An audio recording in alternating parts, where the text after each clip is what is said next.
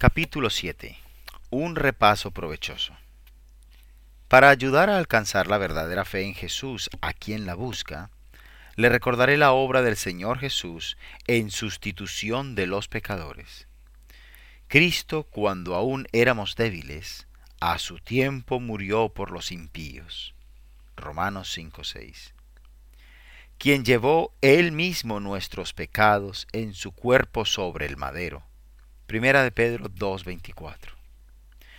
El Señor cargó en él el pecado de todos nosotros. Isaías 53:6. Porque también Cristo padeció una sola vez por los pecados, el justo por los injustos, para llevarnos a Dios. Primera de Pedro 3:18. Por favor, fija tu mirada en esta declaración de la Escritura por sus heridas hemos sido sanados. Isaías 53:5, Biblia de las Américas. Dios se refiere aquí al pecado como una enfermedad y expone ante nosotros el costoso remedio que Él mismo ha provisto. Te pido muy seriamente que me acompañes en tu pensamiento durante unos pocos minutos mientras te muestro las heridas del Señor Jesús. El Señor decidió redimirnos y por consiguiente envió a su Hijo unigénito, Dios de Dios, para que descendiera a este mundo a adoptar nuestra naturaleza y así poder redimirnos. Vivió como un hombre entre los hombres. A su debido tiempo, tras treinta años o más de obediencia, llegó el momento en que haría por nosotros el más grande de los favores, a saber, presentarse en nuestro lugar y sufrir el castigo de nuestra paz. Isaías 53:5. Fue a Getsemaní y allí, probando por primera vez nuestra copa de amargura, sudó grandes gotas de sangre. Fue al patio de Pilato y ante el trono de Herodes, y allí bebió grandes tragos de dolor y de burla en nuestro lugar por último, lo llevaron a la cruz y lo clavaron en ella para que muriera, para que muriera en nuestro lugar. La palabra heridas se utiliza para exponer sus sufrimientos tanto en cuerpo como en alma. Todo Él fue sacrificado por nosotros. Toda su naturaleza humana sufrió en cuanto a su cuerpo, compartió con su mente un suplicio que jamás podría ser descrito.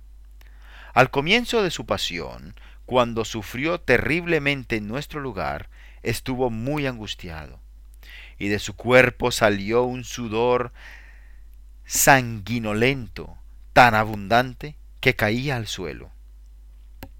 Que un hombre sude sangre es un acontecimiento muy poco frecuente. Ha habido un caso o dos y han precedido a una muerte más o menos inmediata. Pero nuestro Señor siguió con vida. Vivió tras pasar una angustia que a cualquier otra persona le habría resultado mortal. Antes de que pudiera limpiar su rostro de esa horrenda mancha carmesí, le llevaron a toda prisa al patio del sumo sacerdote en mitad de la noche le ataron y se lo llevaron. Luego le llevaron a Pilato y a Herodes. Estos le hicieron azotar y sus soldados le escupieron en la cara, le abofetearon y pusieron en su cabeza una corona de espinas. Azotar a alguien es una de las más horribles torturas que se puede infligir. El gato fue antiguamente la vergüenza del ejército británico, un brutal castigo. Pero para los romanos la crueldad era tan natural que aun sus castigos ordinarios eran más que brutales. Se dice que el azote romano estaba hecho de tendones de bueyes, con nudos en los que se insertaban astillas de huesos y pezuñas de ovejas. Cada vez que el azote daba en la espalda desnuda, sobre mis espaldas araron los aradores e hicieron largos surcos. Salmo 29.3. Nuestro Señor tuvo que aguantar el agudísimo dolor del azote romano. y esto no como final de su castigo, sino como un prólogo de la crucifixión. Y a esto sus perseguidores añadieron bofetadas y golpes en la cabeza. No hubo una clase de dolor que no le hicieran pasar. En su debilidad causada por la pérdida de sangre y la falta de alimento, le hicieron cargar su cruz hasta que, con previsora crueldad, obligaron a otro a hacerlo para que su víctima no se muriera por el camino. Le desnudaron, le echaron sobre los maderos y le clavaron en ellos. Perforaron sus manos y su costado. Levantaron la cruz con él en ella y entonces la dejaron caer con toda la fuerza de su peso sobre el agujero preparado para ella, para que todos sus miembros se dislocaran, según el lamento del salmista. He sido derramado como aguas, y todos mis huesos se descoyuntaron. Salmo 22.14. Estuvo colgado de la cruz bajo el sol abrasador, hasta que la fiebre disolvió sus fuerzas y dijo, mi corazón fue como cera y derritiéndose en medio de mis entrañas. Como un tiesto se secó mi vigor y mi lengua se pegó a mi paladar y me has puesto en el polvo de la muerte. Salmo 22, 14 al 15. Allí estuvo colgado en un espectáculo para Dios y para los hombres. El peso de su cuerpo al principio lo sostenían sus pies hasta que los clavos desgarraron los delicados nervios. Entonces la dolorosa carga comenzó a tirar de sus manos y a rasgar esas partes tan sensibles de su cuerpo. ¿Cuántas veces una pequeña herida en la mano ha producido una contracción tetánica que imposibilita abrir la boca? Qué terrible debió de haber sido el tormento causado por aquel hierro desgarrador cortando las partes delicadas de las manos y los pies. En ese momento sufrió su torturado cuerpo todo tipo de dolor físico, y todo ese tiempo estaban sus enemigos alrededor, señalándole con desprecio, sacando la lengua con actitud de burla, mofándose de sus acciones y regocijándose en sus sufrimientos. Entonces clamó, Tengo sed. Juan 19, 28. Y le dieron vinagre mezclado con hiel. Después de un rato dijo, Consumado es. Juan 19, 30 había sufrido el punto máximo del dolor establecido y había satisfecho por completo la justicia divina. Entonces, y sólo entonces, entregó el Espíritu. En el pasado, hombres piadosos han hablado mucho y con gran pasión de los sufrimientos corporales de nuestro Señor.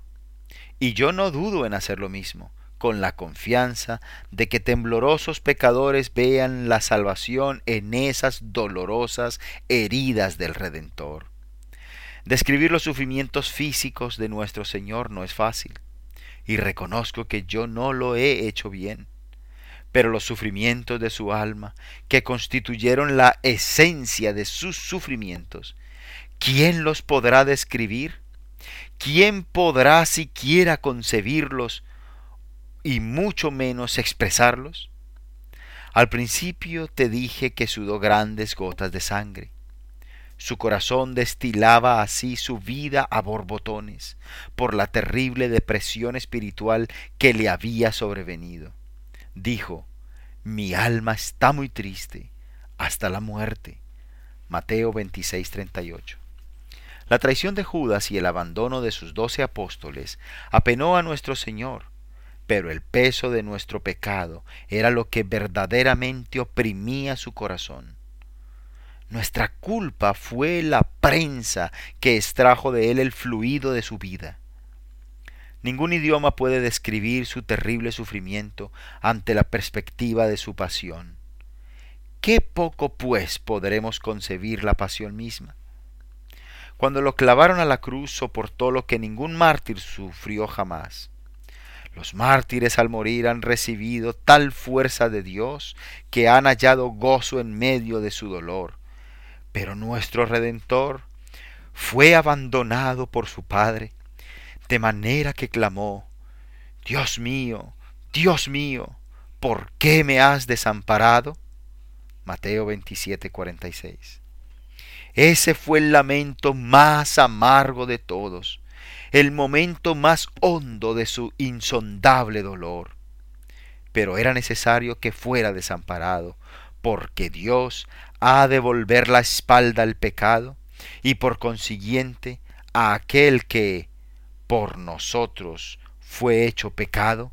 Segunda de Corintios 5:21. El alma del gran sustituto sufrió el horror de la angustia en vez de ese horror del infierno al cual habrían sido arrojados los pecadores si él no hubiera tomado su pecado sobre sí, haciéndose maldición por ellos. Está escrito, maldito todo aquel que es colgado de un madero. Gálatas 3:13.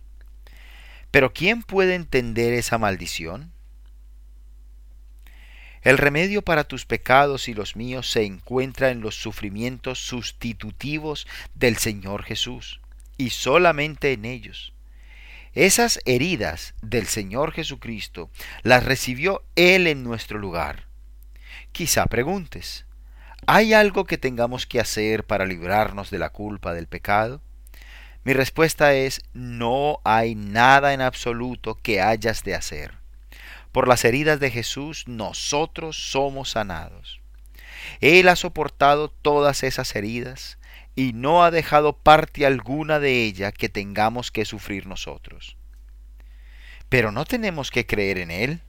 Sí, por supuesto. Si yo afirmara que cierto ungüento cura heridas, no digo que no haga falta una gasa con la que impregnada de él cubrirlas. La fe es la venda que sujeta el algodón de la reconciliación de Cristo a la herida de nuestro pecado. La venda no cura, es la función del ungüento. Así tampoco la fe cura, es la, es la función de la expiación de Cristo.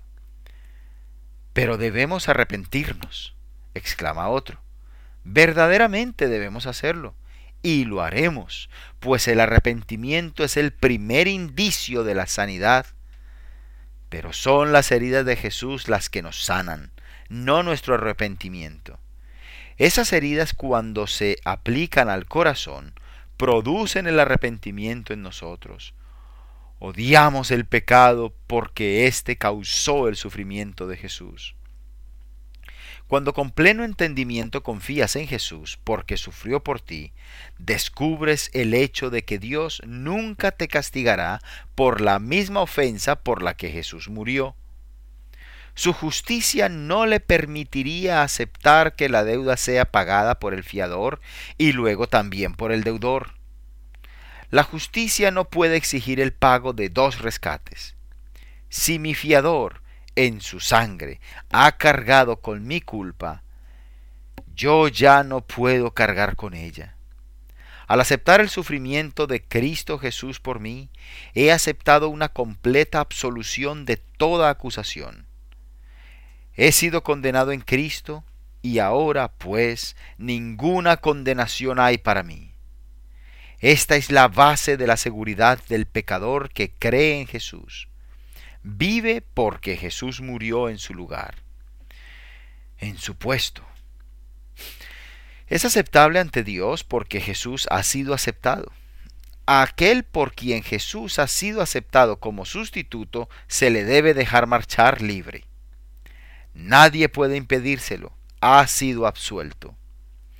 Oh, tú que me escuchas, ¿recibirás a Jesucristo como tu sustituto? Si así lo haces, serás libre. El que en él cree no será condenado. Juan 3:18. Por sus heridas hemos sido nosotros sanados. Isaías 53:5.